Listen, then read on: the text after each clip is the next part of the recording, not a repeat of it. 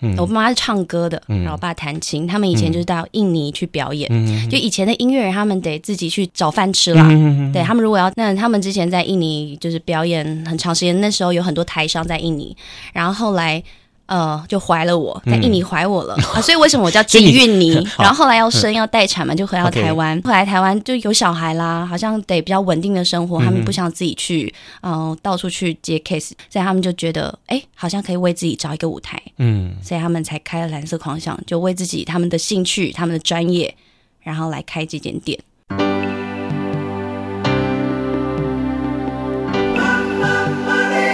欢迎收听《南方生活》。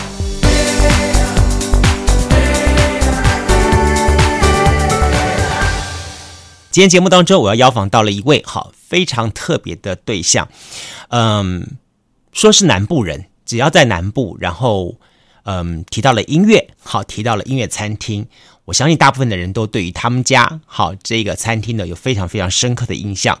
但今天呢，我不是跟大家来谈音乐。而是要跟大家来谈这个音乐餐厅的层面的这一块，我特别来为大家介绍一下，邀访到就是来自于高雄的蓝色狂想的店长，同时也是二代经营的季玉妮，来节目跟大家来开杠聊天。嗨，Hello，你好。嗨，你好，大家好。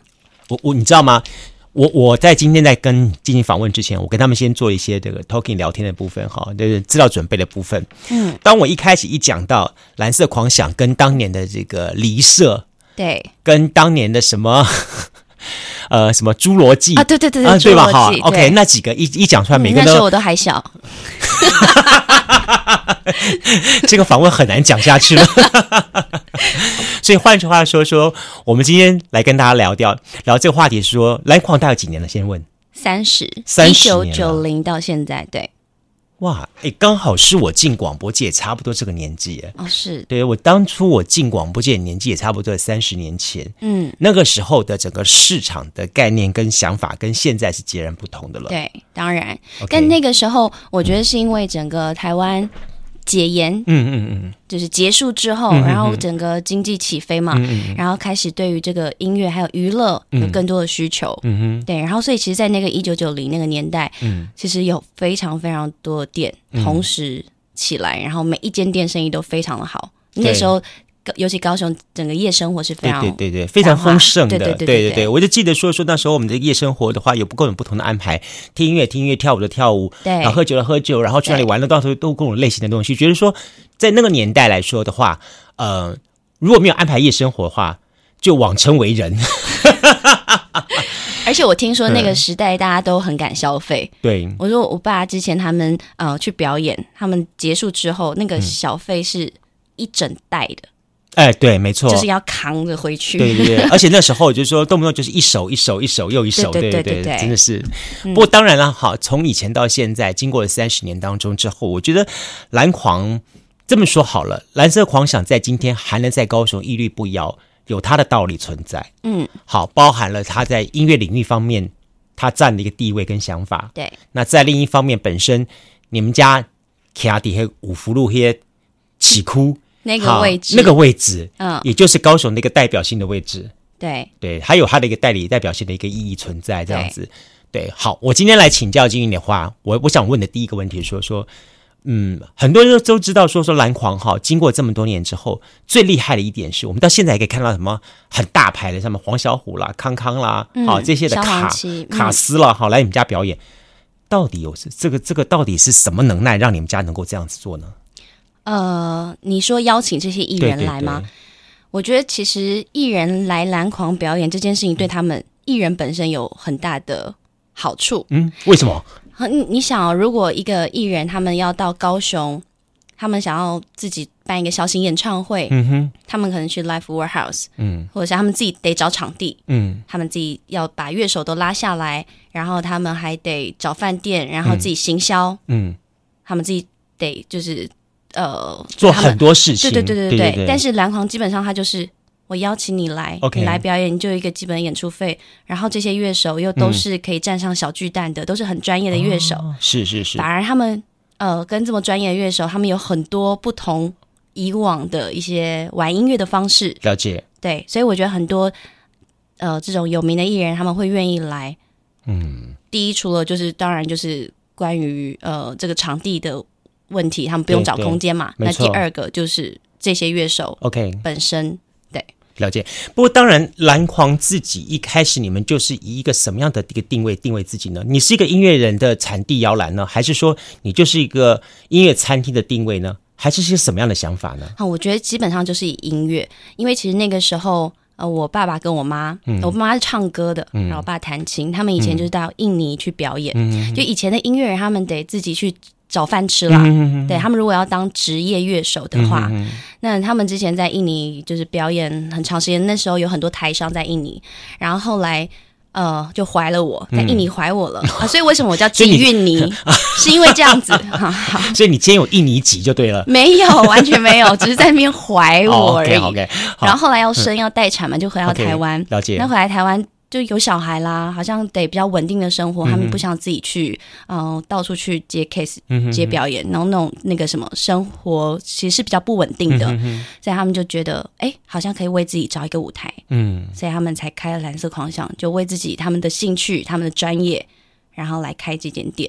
嗯、所以一开始蓝狂其实，在林泉街文化中心后面很小一间。对，然后在那个时候，呃，他们还是那种没有歌手的年代哦。嗯、那个时候，他们光只要演奏就是大爆满，嗯，他们就玩他们喜欢的音乐，爵士啊或者蓝调，嗯、对。然后到后期，可能三年之后才搬到现在这个位置。那、因为在那个年代，就是经济他们选的时间很好嘛。嗯那我就是一个那个，就他们的小福星，没有了。那在他们那个时候，因为。经大家的呃经济能力很好，嗯，很愿意消费，然后所以在那个时候，他们玩这种比较呃从美国过来的的音乐曲风，嗯、对他们来讲是耳目一新的，就是、嗯、哦好特别哦，嗯、然后所以他们那个时候很多人都会非常喜欢蓝狂的原因，一开始是这样子。嗯、那所以其实不管怎么样，我觉得都还是着重在回到刚刚的问题，就是在音乐这一块。嗯，我觉得餐跟饮它其实就是附属加分的。他做得好，那他就是就是加分。它就是一个 live 表演空间。对对对 对对对。等于说，在当年的话，等于说，哎，这也会让我觉得，我比我比较好奇一点，然后我可能岔开来问一下，说，很多人会认为说，呃，蓝狂它就是一个西式的，好，比较偏向西式的一种表演空间，美式的表演空间。对，它跟当时存在的另外一种民谣比较民歌，对对对对对，又是另外一种表演空间。对，好，我们来看当时的看到情况，而当时还有另外一种类型的。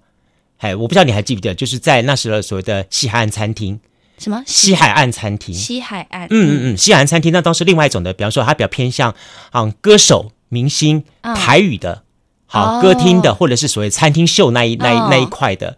比如说在市场上，对对对对对，当时在市场上有这几种的类型在在存在的，所以我会觉得说这几种类型存在存在下来之后，而今只有一家蓝狂还继续存在，嗯，另外两种类型说实在话都消失了。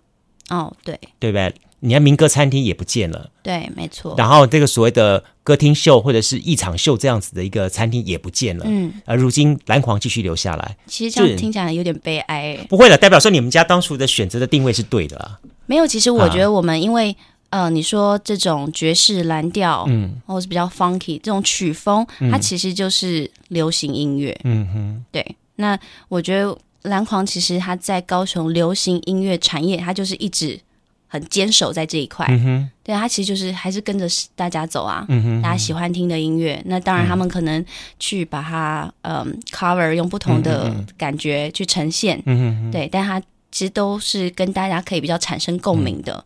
嗯，嗯，那你说那个民歌，那他都是比较着重在某一种曲风跟调性。嗯，对。那当然，我觉得蓝狂多少都还是会受到现在的一些影响，就是大家开始比较多那种电子乐。对，那这个就是蓝狂比较难做到的哦，或是饶舌，有一段时间很很流行那种轻饶舌。对，嗯，对。我就觉得说，那个流行音乐中心应该给你爸立个牌。感谢一下你爸，感谢一下季老师，欸、对不对？在这整块的流行市场当中，说实在话，季老师功不可没。他创造了一个时时尚的一个，应该创造了这个风潮的流行，跟维持了这个的传承下来。对对对，相对于对消费者来说也，也也产生了一种定位跟想法出来。对，就说消费者知道说，我要需要这样的东西，需要这样的市场的选择的时候，我会到蓝狂去，我不会到别的地方去选择。嗯、它变成说一种市场上很清楚的一种定位情况。对，但那些东西。东西现在呃，不是东西，就是比方说民歌这种，嗯、其实它就是一种回忆。是了，所以他现在变只能在中正文化中心了，是吗？我觉得现在甚至连我们的歌手，他有时候会愿意去唱那些歌哦。他其实是会去勾起人的一些，我觉得音乐就是这么有魅力嘛。嗯，那我觉得，因为音乐它其实就是生活的一部分啊。我觉得所有艺术的东西都是这样子，就是我们用艺术来表达我们一般语言无法呈现的。嗯，无法说出来的。嗯，我们可能语言表达是有限的，但是艺术、音乐、戏剧、舞蹈等等，嗯，他就用这样的方式去音乐旋律，嗯，去勾起一些故事。他可能他就是一个感受，他他不是语言可以很明确、精准的说出来的那个感受。嗯，对。但是我觉得音乐就这样，就是现在蓝黄他可能有时候也会回到以前那个年代，大家很喜欢的一些曲风，或者甚至你刚刚说民歌这种。嗯有些人，有些人特别喜欢点这种歌，嗯，因为我们有开放点歌嘛，嗯、那我们当然会有一一部分的坚持，嗯、但我们会开放客人，他们也希望可以因应，真的可以让现场的客人感受到他们想要的氛围。我回我回过头来看一下说，一九九零年代开始到现在三十年的篮狂来说的话，你们在内容 content 有做了哪些的改变？当然搬家是一回事，我觉得搬家从从林泉街那里搬到了五福路，这是一个不太一样的一个改变。这其次之外，你们在节目的方面做了些怎么样改变？同样的，你们针对的嗯消费众观众的取舍，因为是什么东西呢？比如说，也许在哪个年代的观众会需要什么东西，而后来你们做了一些取舍。好，就是我知道一开始的篮狂他们一天做的表演应该是从晚上可能七点就开始演。嗯，然后唱到凌晨四点，嚯！所以是几点的？半夜两点到四点这两个小时谁在听啊？好多人，很多人哦。我跟你说，那个时候蓝狂其实开了三间。嗯，对，我不知道你有没有印象？我有印象，间是单纯的餐厅。对对对对对，在那个年代哦，就是那个时候麦当劳 Seven 都不是二十四小时。对，但蓝狂那时候那两间餐厅就是二十四小时。哇！但当然，后来就是很多人就会开始模仿了嘛，对，然后开始有一些类似像这样泡沫红茶店，对对对对，开始彩色巴黎，对对对对对对对，然后所以他们那两间店就慢慢的呃客群被分散了。但是我知道那个时候的半夜十二点，嗯，外面是在排队的，真的有这样的人潮，对，OK，因为那个时候高雄夜生活就是对对对，他这边满足了市场上的一个需求，这样子东西。那个时候也没有呃，就顶多夜市。啊。那你其实就好像没有一个室内可以坐下来好好吃饭用餐的空间。了解，对。但什么时候让你们做了取舍，就决定我们不再经营这个深夜市场了呢？其实，因为基本上这个不是他们的音乐人专业嘛，嗯、对不对？我觉得其实蓝狂可以经营这么久，也就是这一块啊。嗯、因为啊，比方说现在的蓝狂舞台就是我们的 know how，嗯，那所以自己的老板。基本上就是舞台上的人，所以他可以很坚守这间店。嗯，但是一般呃，我们刚刚讲的前面那两间店，它基本上都是以餐饮为主，它没有现场表演。那那不是他们的专业，其实你可能会面临到很多你没有办法去克服的问题，比方厨房，嗯哼哼等等这些，其实我觉得都是一个原因。那还有再加上那个时候的市场，嗯，就是风潮过了啦。嗯，我觉得就就适时的他们把它收掉，我觉得也 OK。大概。在什么时候收掉的？呃，两间店分别，一个是我高中，我想一下，但都是十十五年前左右。十五年前，对。如果这样的话，大概在西元代两千零五年那个前后，差不多。对，哦、嗯，零五年那个前后，那个时代来说的话，也刚刚好，台湾也正在一个市场上的转型。对，对，对，没错。OK，好，相对一点来说的话，变得回归到你们的专业，比如说真正、嗯。对蓝蓝狂来说，或者你想说，我们真正专业就是音乐，所以我们就做好音乐这一块的部分。但我们小时候说，如果说只是单纯做音乐的话，它就只是像就是一个呃听歌的场所而已。嗯，但我相信对于你来说的话，嗯、呃，早。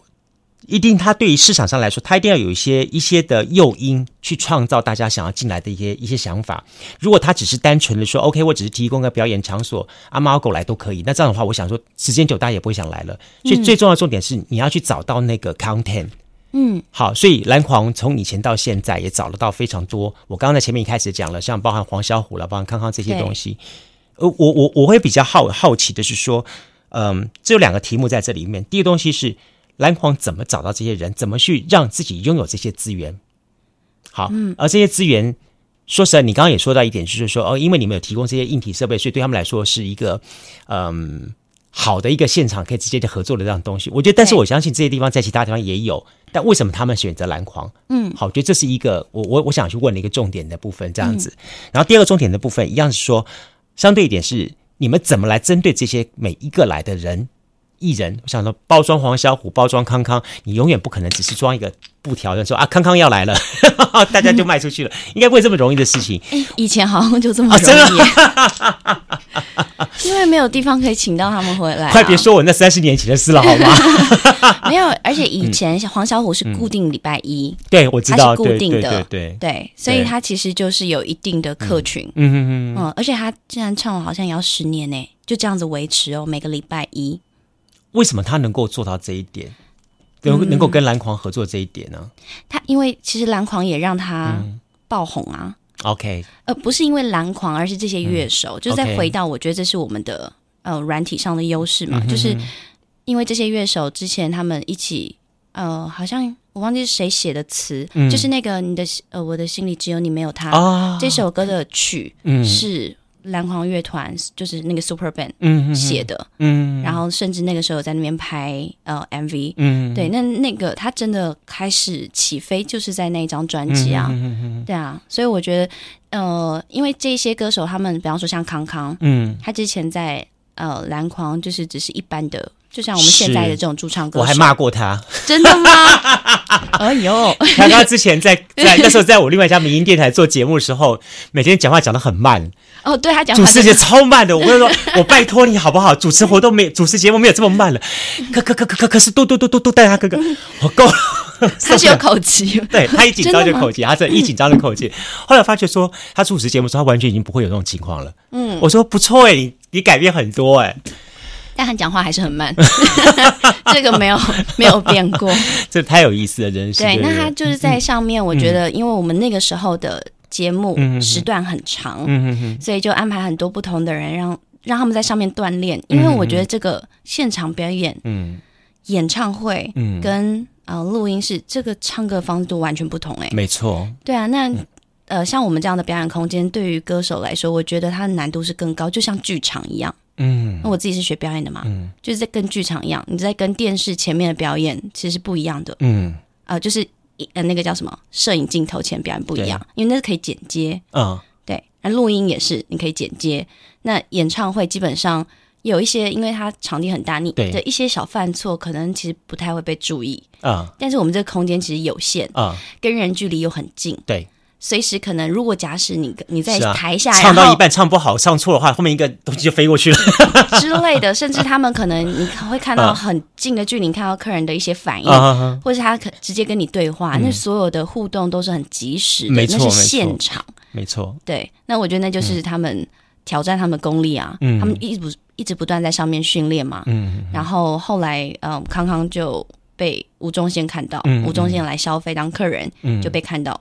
后来他就就挖走了，对对对对。对那时候出什么什么名人排行榜什么东西，一连串的比赛什么东西，就是他们就因此出道了。对，所以我们觉得说说，对于很多的呃这些歌手来说，蓝狂他扮演的真的是一个音乐摇篮者的角色。嗯，那相对一点是，也因为这样情况的话，我们觉得你们你们也创造了一个很不错的一个。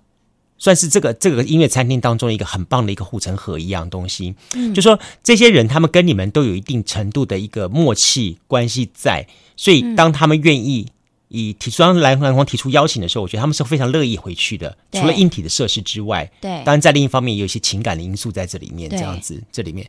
但相对一点说，我觉得我刚刚还是回到一点说好了，每一个人他应该都有一些。嗯呃，他的操作模式，就比方说好了，但既然黄小虎或者是康康，那我就没有话说了哈。嗯，对啊，那个布条一拉出去，那就马上狂卖了哈。但还是有一些人啊，嗯，对不对？比方说嘞，我想不要了，我这讲出来就伤人了，因为我我比方说那些比较没有那么那么夯的哦，OK，那你们怎么样子去操作他们，然后帮他们把这个票卖？所以我想说，比方蓝狂全部是两百张票。好好的两百张的话，你们会怎么样方式去销售呢？好，以前我知道就是都是布条嘛，嗯，就是真的是 贴出来而已。对，但呃，我回来之后，呃，我可我就我就发现一点是，嗯、其实确实他们在客群上有一个断层。嗯嗯，因为我我从国外回来，然后以前哦对，以前我这个年代以上的，嗯，嗯大家都认识篮筐。嗯，我开始发觉我这你觉得中间的间隔在几岁？就是差不多三十岁，就是差不多我这个年纪，差不多。嗯，对，因为蓝狂，哎，刚好三十年，对啊，对，差不多，嗯，差不多。因为当初我们进进蓝狂的年纪也差不多是二十二十出头岁，对，等于走过这样三十年，差不多。对啊，也等于说我们等于说中年以上的朋友们对蓝狂有一定的认知，但年轻的一代的话，他们喜欢什么电音摇滚什么之类的话，对蓝狂就好像有一点哦，这是什么地方？这样？对，那所以呃，我觉得最大原因是他们在，他们就很。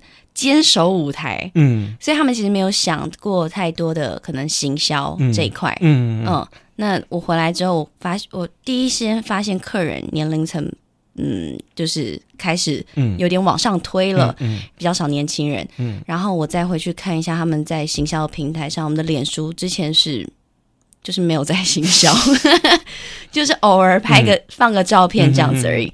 那基本上就是不会被年轻人看到啊。现在很多人都是都是。就资讯大爆炸的年代，大家都是滑手机。嗯、哼哼对，那那我觉得现在，因为我又重新的把那个脸书建立的比较完善，嗯、哼哼然后可能透过一些行销手段，嗯，行手段就是，嗯，比方说广告投放，嗯、哼哼类似像这样子，嗯、然后再去把一些人给以前以前的人找回来，然后再把年轻人慢慢的养成，让他认识这个地方，然后以及我们当然可能举办一些其他的活动，让年轻人看到。比方说像什么活动？呃呃，比方说歌唱比赛，嗯，类似像这样子，因为我们其实也需要去培养、嗯、培养接下来的歌手，对对，对，对。那再来就是我们的呃下午白天的时间，我们有做场地出租哦。OK，对，那 OK，通常租的人他都是会需要这个舞台的。那个社区妈妈吗？没有啦，哎，为什么不？哎，也对，对啊，妈妈她可能有唱想要唱歌啊，对啊，艺员当歌手的梦想。对啊，那因为这个舞台又跟其他不一样啊，对啊，他如果在那个什么呃那种社区交易中心是不太一样的，那就不一样了。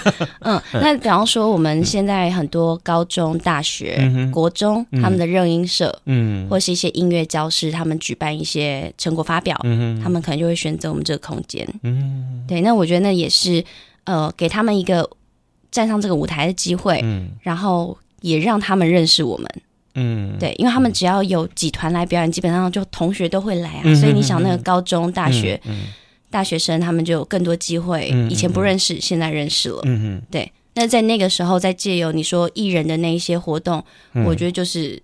哦，因为他们已经已经来过篮狂了，所以对他们来讲就，就、是线上线下活动，我们都尽量在做啦。嗯哼，其实提到哦，呃，玉女今天提到一个很大的重点，就在于说哈，呃，我觉得呃，蓝狂的经营除了在音乐这一块的的经营之外，还有一个大的重点就在于说，他们怎么样子去跨过那个世代的交替，对，那个世代的市场的交替，嗯，除了在经营层面上的世代交替之外，更重要的重点是市场上的世代交替，嗯，就是。大家对于某个程度的流行，其实是有一个时间的时间限制的。那呃，当然但，我们一直强调就是说说啊，我们现在强调复古啦、时代感是一件好事。嗯，但这样的市场还能卖多久？真正的核心的价值是我们要去开辟、去接续下一个时代的人。对，好让他们对这个品牌有所认识。对，所以我们就看了在市场上一些东西，比方说像乖乖。乖乖早些年哦，小孩子要吃乖乖，OK 很好，然后比较乖。嗯、但现在呢，我们晓得乖乖，他开始去接触，然后去跟各地的地方特产来做结合，对去打响另外一个是新的市场的想法。嗯，OK。但相对我们只要说，蓝狂其实他也在做一些新的改变。今天节目线上特别邀请到的是来自于高雄的这个夜生活女王，女王了吗？Princess。好，我们蓝色狂想的店长季玉宁，好，也是我们的这个季老师的二代接班人了哈。是，大家好。OK，接班到现在将近差不多四年多的时间了。对，你我记得刚刚我们聊过，说说你谈到了你原来是学艺术，对不对？对，表演艺术。表演艺术。对，主修是戏剧。蓝色狂想会有一天变成戏剧屋吗？哎、欸，我们还我还真的因为这样子，所以接到歌仔戏在这边表演，真的假的？超酷的哦！而且开，而且不止一场，杨丽华歌仔戏没有，有有两，而且两个剧团，真的假的？对，还开记者会啊，等等，等等等等。我对于蓝色狂想，有一天如果他能够演出小剧场，我我我我可以接受。呃，我们做过，对对对对，我自己带过我同学做过这件事情。OK，有点像那个嗯。comedy，嗯嗯嗯嗯，呃，那个叫什么 stand up comedy，、嗯、就是那个脱口秀，有点像那样子的。对对对，我我觉得那样子的话，我就可以接受。嗯，可是你突然说变成一个歌仔戏，怪耶 哇！没有，那当然跟他们的整个场景设计有关嘛。Uh -huh. 他们想要用歌仔戏，但他们的场景想要是比较现代酒吧。Uh -huh. 他们在讲的是夜生活。啊哈，嗯，然后反正我就穿古装，对，在蓝狂，对。然后，然后用那样子的灯光效果，哇哦！他还没有另外架灯哦。哇，真的是哈！当初这个 case 来找你的时候，你是什么样的感觉？开心啊，很开心啊！你把我气笑？不会啦，因为其实就是我们没有营业时段嘛。OK OK OK，我们就提供场地。OK，对。所以其实蓝狂的重点是在于我们提供一个舞台，对，舞台。提供了任何的可能性，嗯，对不对？对，我可以跟任何的元素做接触，对，即便是国阿姨，即便是所谓的现在很流行的 talk show，或者是说所谓的一个小剧场，我都可以试着去做这件事情。还有魔术，类似像这种，哦、是是是是，OK。但我晓得蓝狂有另外一个特点，就是它还是有公餐，对，餐就是你的领域了，嗯，这一块是你在管的，对不对？是我在管的，okay, 餐跟饮。你知道吗？我刚刚也是跟跟金宇你在讲，在讲述说，蓝狂让我印象最深刻就是他们家卖的竟然是台湾热潮，就说你可以听台湾热潮上面在听的很流行的摇滚吧，摇滚叮当当叮当这样的东西，但我下面吃的是台湾热潮，嗯，所以我我我觉得那个那感觉是蛮蛮蛮蛮让我觉得其实很多外国人蛮喜欢的，因为他们觉得来这边啊，就是呃来都已经来台湾了。他其实就会，他不会想要喝他们熟悉的啤酒，他就会想要喝那个台啤啊，金牌。OK，然后他就觉得，哦，这个热潮就是属于台湾的味道。OK，所以其实，呃，我我觉得我回来，我在这个餐饮部分，如我要做一些改变的时候，我都要顾及到很多。比方说，我们已经三十年，这三十年前这些客人，他再回来想要重新呃回味的时候，啊哈，我们可能就呃，如果如果假如。他被我删掉了呢。对，对我要怎么样？怎么样让客人他可以，呃，回到以前他们所认识的蓝狂，然后他又要可以接受我可能新的餐点的风格。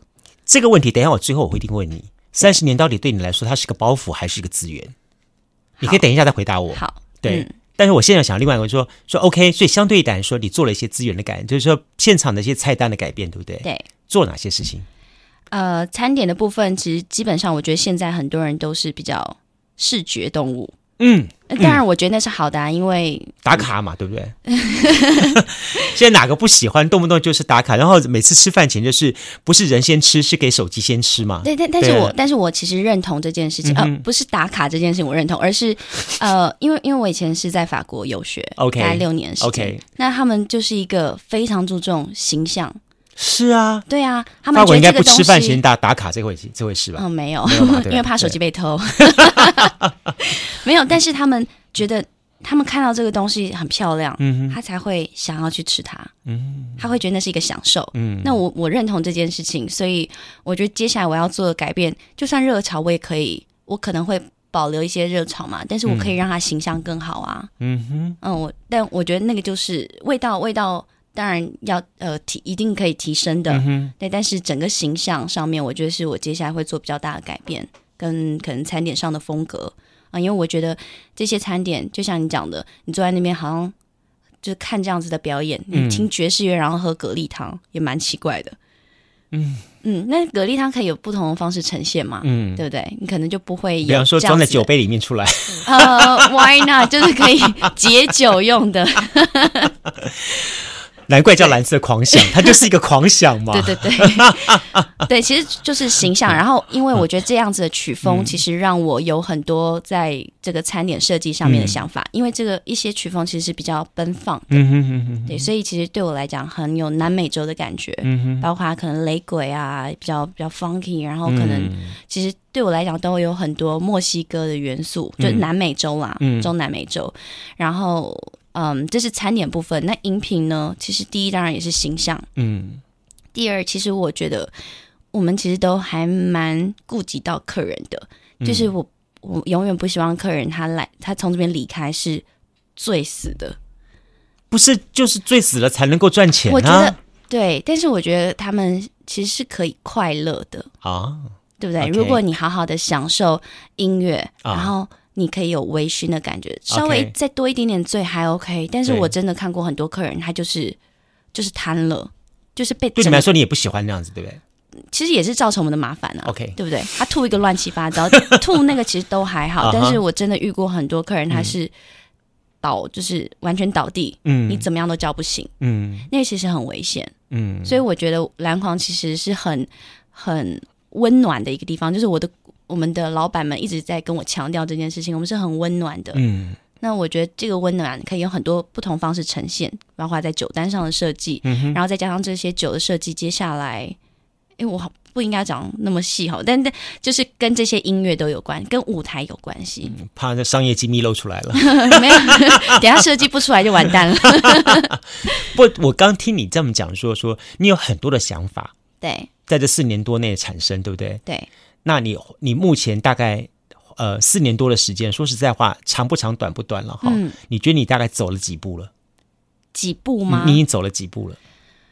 呃，我觉得前面卡关很多，因为就像我刚刚前面跟你分享，哦、就是我是一个空降部队，就是我是第二代嘛，欸、我。嗯，对啊，但是对，你可以比如说说，OK，我我我是呃有这样一个背景回来的，然后我对这个有些自己的想法。一般来说，说二代代接、二代接班，不都是啊、呃？老爸说哦，很好很好，我东西交给你，你好好的经营，这样不就是这个这样的方式接班吗？对啊，但是你要想，你上面有人，下面也有人啊，他们没有办法真的，嗯、呃。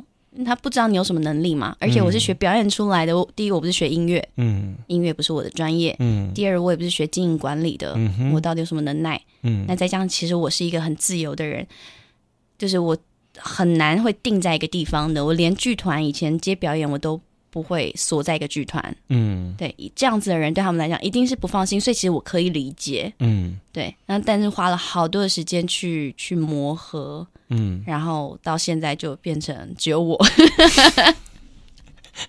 所以换句话说，那一些当初有有异议看法的人，到最后他们都离开了团队了。对，呃，有有有留下一个是本来就很支持我，因为他本来就认识我，嗯、他看我从小长大，他在蓝狂待二十年，对啊，所以他当然就很认同我的。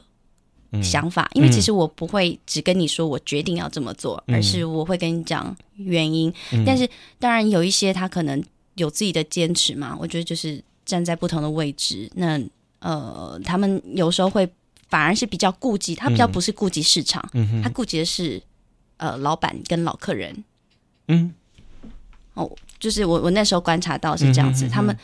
会一直很在意说啊，可是这样老客人不可以接受啊什么的。嗯嗯、但对我来讲，我们要顾及老客人，可是我们要养新的客群啊。嗯嗯、我们要让新的客人进来啊。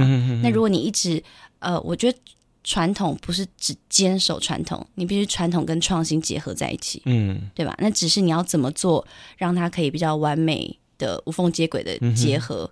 嗯，嗯，那那这就就是我的挑战、啊。哎、欸，我就说实在话，就说嗯，新的。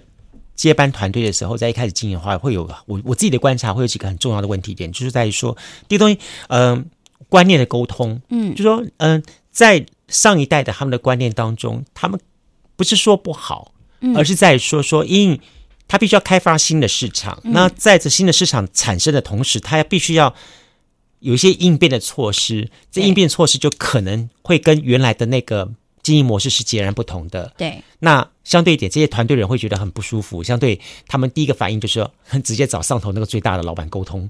嗯，对，那你怎么办？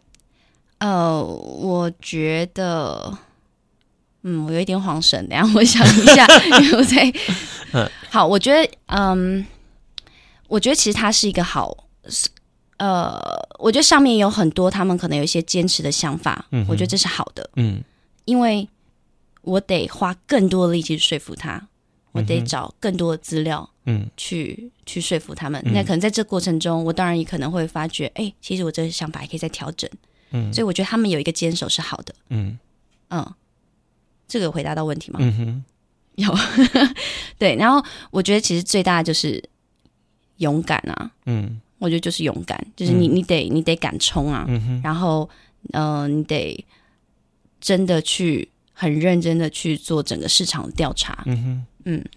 哎，我会比较好奇，因为我我可能会有一个人支持我，嗯、那可能是我爸，嗯嗯，对，因为我爸其实基本上就是。因为他也是学音乐的嘛，他就是很很放心的，他常常在跟我沟通，嗯、所以他很理解我要做的事情一定是为公司好。嗯，但是我要说服的对象其实很多，嗯、包括我在讲的客人，对，包括员工，对，对我觉得，呃，我我觉得我们的进步的速度永远没有办法像很多店那么快，是因为我们店要大不大，要小不小的，嗯、在中间，我如果比方说我们每一年春酒尾牙，这样所有邀一邀，其实也差不多快要一百人呢。哦对啊，你是包括歌手。如果我光可能要改一个嗯歌曲的风格，嗯，在那个时段我想要限制是民歌时段，嗯，光这个可能都会需要花很多时间讨论，嗯，就是我觉得那些下决策，他到最后可以有一个成果，这中间其实呃，我觉得这是第二代最困难的嘛，再加上我们店这样子的形式，我们要面对的人太多了。我你知道，访问到现在，我突然觉得你真的是一个很很很勇敢的女生。我该这么说说这么说好了。第一个，你是二代去挑战，嗯嗯，在一个在一个有经营了三十年历史的这个这个算是一个结构体当中去、嗯、去做这样沟通经营，这是其一。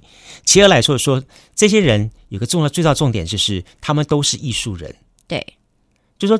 艺术人跟一般的经营者又截然不同哦。对，做生意人基本上他们至少也维持一定的这个弹性啊，想法东西。艺术人他跟你讲要说，老子我三十年前就这么样子搞了，哦、就这么样做了。对，我好常听到这个哦。怎么办啊？是我说的话。对，就是说说你们在搞什么鬼？这根本是不尊重专业，不尊重当这个什么什么一个传承什么东西之类的时候，所以很可能在一句话就把你打死了。嗯。但是我嗯，有的时候其实我会，我可能这些想法，嗯，我会带一个好的时机去呈现，嗯，好，比方说，我觉得员工他应该要，呃，比方说不可以喝酒或者是什么等等呢，嗯，嗯，就是比方我们现在劳基法越来越严格，嗯，嗯，嗯，一例一休等等，对，对，对，我就借由这一波浪潮，嗯，然后去改变这些东西，OK，就是慢慢让他们政府的一些的规划的东西去了解。或者是一些节庆，我们那我们就呃，可能突破。我做了很多那种小活动，是他们从来之前没有做过的。嗯、哼哼，但是我就呃，先用最少的费用，嗯，然后先试着做给他们看，嗯，然后他们看到成效很好，他其实就很放心让你做了。嗯、我觉得慢慢就都是这样子。嗯哼，嗯，哎，你你怎么来跟这些老人沟通呢？其实他们都是音乐人，对他 OK 老的音乐人，对他们 就是呃，我讲音乐人，他其实有两个，一个是他有某部某部分很固执，是，但他也有某部分很，他对于管理这一块，他其实也不是他们的专业嘛，嗯，所以他其实也啊，好了好了，要不然就这样子啦，OK，就他们也没有办法那么看数字，对对对，但是所以所以其实如果你。我真的这么坚持，我就是这样子嘛，对对，我就很坚持，很坚持，然后坚持到我可能弄一个企划书给你，那他也不会想要看完啊。OK，但他觉得你都那么坚持了，好，要不然你做做看。OK，要花多少钱？对，嗯，如果如果是在一个可以的预算范围内，嗯。嗯、他们稍微用以前过去的经验去评估，他们觉得那没关系，我们做做看，嗯、因为他们以前其实也是不断突破市场的一些呃、嗯、新的，然后嗯一些活动，嗯、他们做过很多不同的活动。那他们其实自己都这样做过，他其实没有道理来否定我做一些创新的东西啊。嗯、哼哼。对，所以我就会一直拉他们以前说，哎，可是你看你们以前也做过类似什么，嗯，那所以你们让我做做，哎，这是很棒的沟通技巧，哎，对啊，对。不过我觉得对很多的这些的专业的艺术创作者来说的话，过去的这些东西，既是他们辉煌的经验，也是他们一个所谓的一个很大的一个一个一个阻碍。对对，就说就说我我当年是这么做的，你为什么要这样去挑战他？对，相对一点来说，会就对这这个年轻人，我觉得想法很多了，这样子。对，或者他们会觉得我太想要操控了，就想要去控制这间店接下来的走向。嗯，他们会很很没有安全感，我觉得。那你怎么给他们安全感呢？所以我觉得也可以理解，我我其实就是可以理解。嗯哼哼。对，所以就是用他们的想要听的方式，去带领他们。嗯、OK，也不是带领他们啊，其实就是尊重他们。对，嗯。但我晓得说，其实蓝狂这些年，慢慢慢慢的也开始有一些不一样的思维想法出来。你刚刚讲的说，包含了在节目方面的设计经营，嗯，以及在我们的场地的再利用部分，对，我们菜单的设计的部分等等，对，甚至在我们社群媒体的经营这一块的部分，都有一些不一样的。新的东西跳进去，嗯，这些东西都是你自己开始慢慢慢思维出来的东西。对，就是、你对自己有要有一套多久的一个算是呃运作计划呢？四年、五年、十年吗？我之前一开始设计是两年，我就要走了。我记得我刚回来，但因为那个时候我就觉得，嗯，我本来回来，我以为我就是协助而已，uh huh. 但我没想到。哦，我觉得我我是这样子哦，嗯、我常在说，我其实没有太大的人生，没有太大目标，嗯、我只追求快乐。嗯、那我觉得我快乐的来源有很多种，嗯、其中一个就是成就感。嗯，所以呃，我又是一个我稍微算是敏感的人。然后我进来篮筐之后，我发觉有很多的问题。当你看到问题了，你就会想要去把它解决掉啊。嗯、我没有办法看着就不管。嗯。所以我觉得时间就慢慢的就被累积起来了。那我看到那些问题，我就试着去找答案嘛，从、很多人身上去学到东西，嗯、然后看书、找资、嗯、找资料这样子。所以我，我我我觉得你是一个蛮蛮嗯，算是积极去寻求答案的人。对就是说，除了你在工作上碰到一些挫折之外，你也向向外去参加一些 team 啊、团体之类的，对，然后去学习、沟通、交流，嗯，然后去获得其他人的一些经验值，然后把它带回来。没错。哎，你刚出刚刚说跟人家在分享这些讯息的时候，你你你是用什么样的想法跟心态去告诉人家有关于蓝狂的这个故事呢？你说内部的故事吗？嗯，我觉得其实怎么分享？嗯。呃，好，我觉得，因为我其实相对我从很多人身上学到东西，嗯，那我其实就是在说一个，呃，不管是蓝狂故事，或者是我经历的故事，其实那些对我来讲都是都是很可以大方去让大家知道的，嗯，因为这中间，哦，因为我喜欢沟通，就你在聊的过程中，嗯，你其实也在整理你的想法，嗯。当我现在在跟你分享，嗯、也许那些问题你提的问题，嗯、我没有，我可能有想过类似的，嗯、但我可能没有着这么着重在你的问题里面。嗯、哼但因为为了我要分享，所以其实我脑中就不断在组、嗯、组织，嗯、对，所以我觉得，我觉得那个分享其实也是自己在学习。嗯哼，嗯，那相对的，我也可以从其他人那边听到一些建议嘛。嗯哼，对啊。所以，对你接下来的经营方向，你觉得？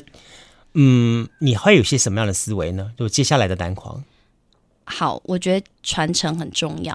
嗯，不是我的传承，而是舞台上的传承。因为我刚回来台湾，我就问了我爸一个问题。嗯、我说：“你们，你觉得蓝狂他应该要跟着这些乐手？因为其实我们主要就是在舞台嘛。嗯，这些乐手退休之后，蓝狂直接做一个漂亮的 ending。嗯，还是他要继续三十年？嗯，我说对我来讲，那是两个非常不同的走向。”嗯哼，因为蓝黄其实是稳定的，嗯，所以如果要跟着你们的退休一起做结束，像李国修老师那样子，嗯哼，那那我觉得那我其实不太需要努力什么，就是我可以微调就好了，维持好现场状况就 OK 了。但如果我们要继续三十年，那这个概念是什么？其实就是你要必须要跟着市场走走，然后你必须要赶快养一些新的客人，嗯哼，让他们认识蓝狂，对，以及呃。你舞台上的这些乐手，他要怎么样？接下来还有没有这么厉害的人可以愿意站上蓝狂舞台，而且维持的？没错，我觉得这是我们接下来要面临很大的问题。那当然，我爸希望可以继续三十年嘛，那那就是我的挑战了。嗯，所以你觉得三十年对你来说是一个负担，还是一个不，不会不会是负担？嗯、呃，不会，因为我我很享受，就是对我来讲，嗯、我的快乐来源就是成就感，所以，嗯，呃，我不会一直坚守三十年在这里。我相信，嗯，因为我其实想要做的事情很多，嗯，但在这里我学到的东西是我最享受，然后我看到慢慢的有一些小种子发芽，嗯、就是我可能新设计出来的一些。呃，活动啊，或者等等做的一些改变，我看到它慢慢的发芽，有一些成果。嗯哼，我觉得那对我来讲是很很大的回馈啊，嗯哼，很大的享受。而且其实这个地方也确实孕育我成长啊。嗯哼，嗯，你知道吗？就说我们当初在聊蓝狂的时候，你让我联想到一个地方，Hard Rock。哦哦，印式餐厅。对对对。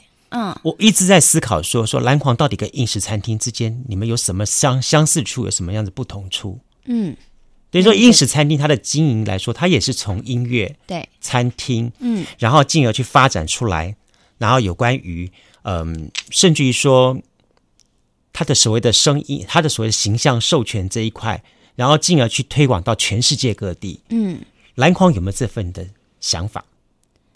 我相信可以做到。嗯哼，嗯，但是我觉得。呃，我觉得我我需我需要先把内部统整好。我觉得我们地基要先打稳，嗯，先打的很稳了。嗯，然后呃，我其实有一些想法，就是我可能要弄一些组织、一些协会，然后我想要串联这些音乐人聚集在一起。嗯，我觉得这样子我们力量够大，我们就可以往外发展。嗯哼，对，所以其实我不是没有想过，但是我觉得我们先，我不要先不要想那么多，我们先把现在可以做的事情把它做好。嗯。嗯蓝光其实也是一个国际团队，对不对？呃，国际团队有一些外国歌手，帅吗？对对对对。你怎么来领导这样的一个团队呢？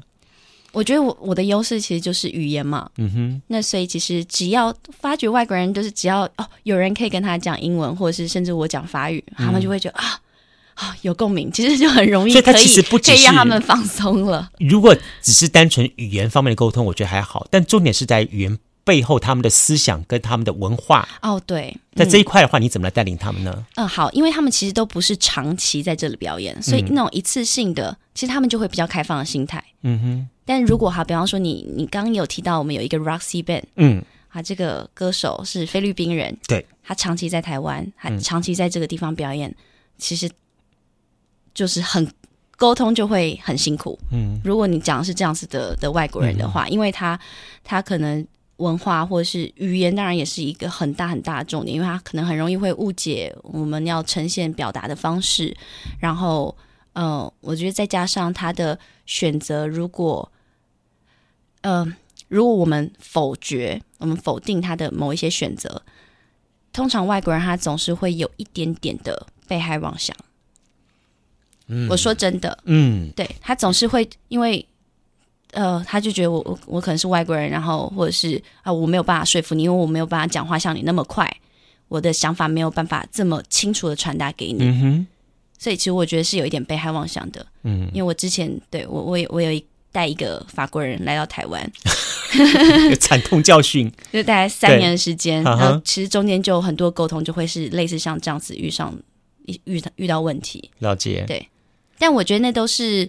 啊，其实就是过程啊，但嗯，你必须要很了解，因为每个人状态不一样，我其实也没有办法很准确的说，呃呃，应该要怎么样去克服，嗯嗯、而是其实你就是要去试着了解他的文化，以及你必须要跟他一样的速度，嗯哼，因为他他理解到他接受到的速度，因为我们比方说，我跟那法国人，我们共同语言又不是，就是我们其实就讲法语跟中文，对，但是法语不是我母语，中文也不是他的母语，就算我们讲英文，那都不是我们的母语，对。对，那所以所有东西资讯接收都是比较慢的。OK，嗯，那我觉得这是很很重要跟外国人沟通的一点。嗯嗯，最后问题问你啊，我也会一直很好奇一点。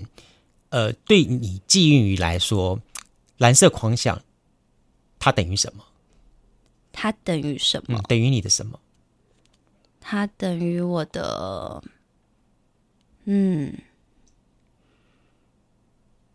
它等于我的，好可爱的问题哦。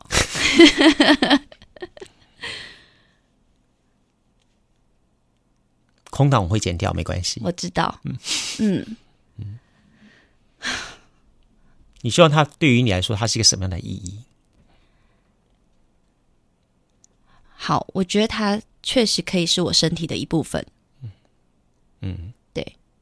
那我我一定会是希望看到它更好，嗯，或者它健康，嗯。但是如果他真的，呃，我觉得我其实对一个东西没有，就是啊，怎么讲，就是拥有的那个强烈度，我其实对很多东西都不会这么高。蓝狂稍微我会多一点点，嗯，但是我觉得如果就像我讲的，他如果在一个事实漂亮的时间机会点，他结束掉，嗯，我觉得那对我来讲也是一个很漂亮的，你重新可能把它存放在一个地方，它就是一个很漂亮的回忆。嗯哼，对，嗯，所以，嗯，对，这，就是身体的某一个器官。嗯哼，但我现在没有办法用一个很漂亮的。位置来形容，嗯、可能是盲肠吧，就是也可以取掉，但是你会，你对你对篮狂会有一那种那种一定要接手经营，然后我接下去要怎么样走那样子一份使命感吗？好，我有使命感，嗯、我觉得我其实对于很多事情有使命感，就是蓝狂是一个，高雄文化产业是一个，因为我自己是学表演的。对，我曾经就经历过很多人觉得高雄是文化沙漠这件事情，那对我来讲，那是一个使命感，因为我们现在有这样的空间，我们现在有这样的资源，我们要怎么样去好好的让文化艺术这一件事情在高雄继续的，嗯，可能更加丰富，让更多人认识艺术。它不是一定什么你要花钱，然后它其实确实可以花得起，因为呃，你你确实要花的，因为它是。你生活很重要一部分，我觉得那是音乐艺术这件事情一直我不断很很坚守想要传达的。嗯哼，嗯。但相对一点，如果有一天在所谓的嗯，像你的专长是在于艺术在表演这一块的东西，对，你会想说说把蓝黄变成委由一个专业经理人来代管，你只要去负责处理好有关于艺术经艺术经济或是表演节目这一块吗？哦，就是把说这两个东西把它分离开来。而不在什么都要你亲身亲为去做哦，对对对，当然我就是现在把地基打好，其实我就是慢慢希望可以退居幕后嘛，就是稍微后面一点。嗯，我其实后来如果很多东西你架构好了，其实你看数字你就可以很清楚了。嗯哼，嗯，对，然后所以其实不需要一直在现场。嗯哼，那我要做事情，如果要蓝黄更好，我们要做更多的事情，我们要确实对整个高雄流行音乐产业造成有些影响，它势必你需要在另外时间花很大的努力。嗯哼。对，那那我觉得那都是慢慢一步一步，包括你刚刚在讲的，怎么让它遍及在各个不同的地方。嗯、对，这就是我我为什么我喜欢在节目中访问二代的因素。我觉得二代当中有时候会给整个的旧产业当中造成很大的一个冲击跟撞击出来。嗯，然后呢，这个冲击撞击，然后你们的视野跟观感的话，会跟我们这一代完全截然不同。我们在前人来说说，我们做南霸天。我们的想法，但现在你们要做 The King of World，那 是截然不同的思维跟看。说你们越在地越国际越世界，那是一种不同的思维想法。我觉得这是一个很棒的一个期待。对，我们也期待说，真的是篮筐有一天能够成为我们台湾的 Rock。啊、哦，我希望我我真的很期待这样的想法这样出现这样子。好，再给我一些时间，加油，加油。